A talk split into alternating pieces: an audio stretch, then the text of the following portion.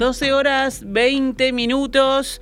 Comenzamos una nueva edición de Noticias al Mediodía en este martes 31 de octubre del año 2023, el último día del décimo mes del año, cuando actualizamos la información para todos ustedes. El fiscal especializado en delitos de lesa humanidad, Ricardo Percivale, a cargo de las principales causas referidas a la última dictadura militar, lamentó los ataques provenientes del sistema político hacia la fiscalía y manifestó que estos se perciben incluso desde el punto de vista presupuestal, ya que mediante las rendiciones de cuentas no les dan a los magistrados ni siquiera lo que corresponde por ley. Estamos preocupados por los ataques a la fiscalía y por los ataques en particular a determinados fiscales, más que nada los fiscales que tienen causas importantes. Por eso estamos evaluando la posibilidad de concurrir ante la Comisión Interamericana de Derechos Humanos para presentar este ataque por parte del poder político, señaló. En declaraciones al programa Desayunos Informales de Canal 12, dijo que el embate de dirigentes políticos no solo se da en lo personal y a la institución, sino que se da también a la parte presupuestal, ya que fueron negadas todas las solicitudes de mejoras presupuestarias. Incluso, dijo Percivale, fue negado un aumento que les corresponde por ley porque se le dio un aumento de los jueces y los fiscales están equiparados a los jueces, pero no se les otorgó a ellos.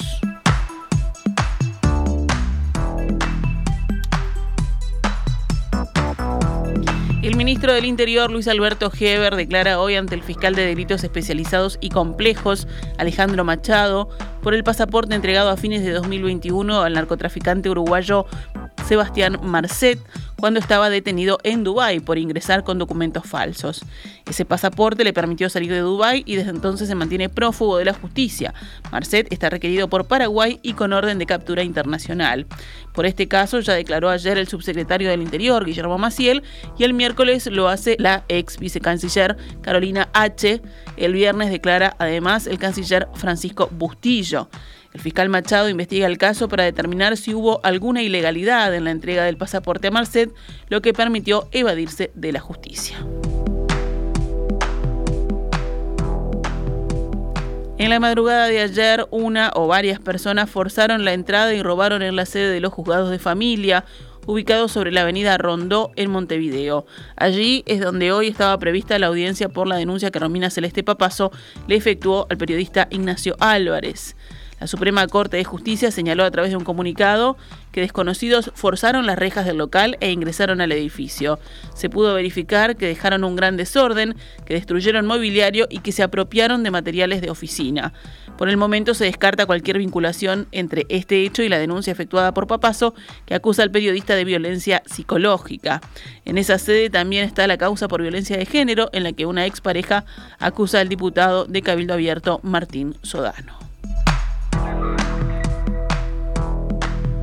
Cambiamos de tema. El Poder Ejecutivo resolvió que las tarifas de combustibles se mantendrán sin cambios en el mes de noviembre, luego de que los precios de paridad de importación registraran elevada volatilidad durante el último mes debido a una serie de acontecimientos internacionales que incidieron en los mercados energéticos, es lo que afirma el comunicado. De esa forma, la nafta Super 95 continuará a 77 pesos con 54 como precio máximo de venta al público, mientras que el gasoil 50S seguirá a 59 pesos con 39 por litro.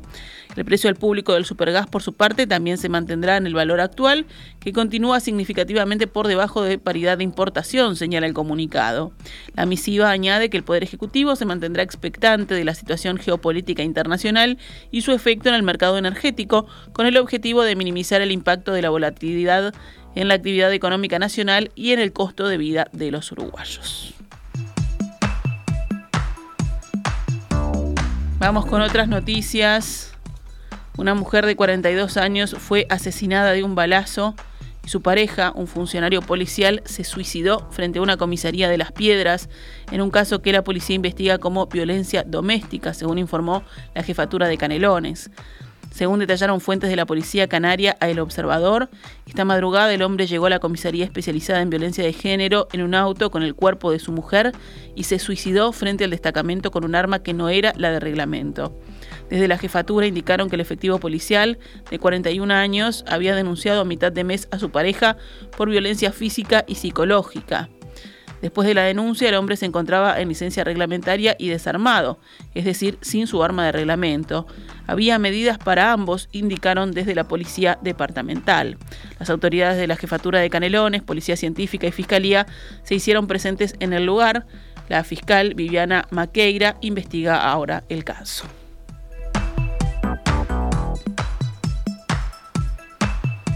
La fiscal Virginia Sigona de Toledo solicitó la formalización de la investigación contra una mujer de 41 años como presunta autora penalmente responsable de reiterados delitos de violación agravados de una víctima de 12 años.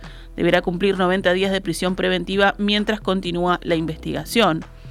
Esta investigación surgió a partir de la denuncia de la madre del menor sobre la pareja del padre de sus hijos ante la cual se incautaron los teléfonos de los implicados.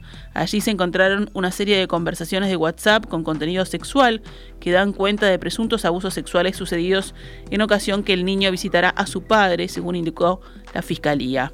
Además, fueron testigos de los abusos las dos hermanas de la víctima, una de 14 y otra de 7 años, siendo esta última hija de la ahora imputada. Por otra parte, el niño fue sometido a un perito psicológico que concluye que éste se encuentra frágil y reconoce sentimientos de vergüenza y culpabilidad. 12 y 27 nos vamos ahora al panorama internacional. Las tropas israelíes libraron encarnizados combates con Hamas en la franja de Gaza, según informó hoy el ejército israelí, cuyas fuerzas avanzan entre los escombros de los edificios bombardeados en el territorio palestino. En las imágenes difundidas por el ejército israelí se ve a soldados progresando por un paisaje de desolación entre edificios reducidos a ruinas por los incesantes bombardeos lanzados desde el ataque del movimiento islamita palestino Hamas del 7 de octubre. El ejército precisó que decenas de combatientes palestinos fueron abatidos en las últimas horas. Previamente, Israel reivindicó que golpeó 300 objetivos en la cuarta noche de ofensivas terrestres en Gaza, en la que sus tropas enfrentaron fuego antitanque y disparos de los combatientes de Hamas, que gobiernan este territorio palestino desde 2007. Según el Ministerio de Salud de Hamas, al menos 50 personas murieron y 150 fueron heridas hoy en el bombardeo de un campamento de refugiados en Jabalia, en el norte de la franja. Desde el 7 de octubre, los bombardeos israelíes causaron al menos 8.525 muertos en la franja de Gaza, incluyendo niños, según las autoridades de salud de Hamas. La guerra también exacerbó las tensiones en Cisjordania ocupada, donde al menos 122 palestinos han muerto desde el pasado 7 de octubre por tiros de soldados y de colonos israelíes, según el Ministerio de Salud local. El primer ministro israelí, Benjamín Netanyahu, ignoró las presiones internacionales para un alto al fuego y ayer afirmó que esto equivaldría a una rendición tras haber prometido aniquilar al movimiento palestino cuyo ataque del 7 de octubre dejó 1.400 muertos, civiles en su mayoría. La nueva fase de la guerra anunciada por Israel el sábado aumenta la preocupación de una escalada regional. El ejército israelí lanzó ataques en Siria y en la frontera con Líbano se multiplican los enfrentamientos con el grupo Hezbollah.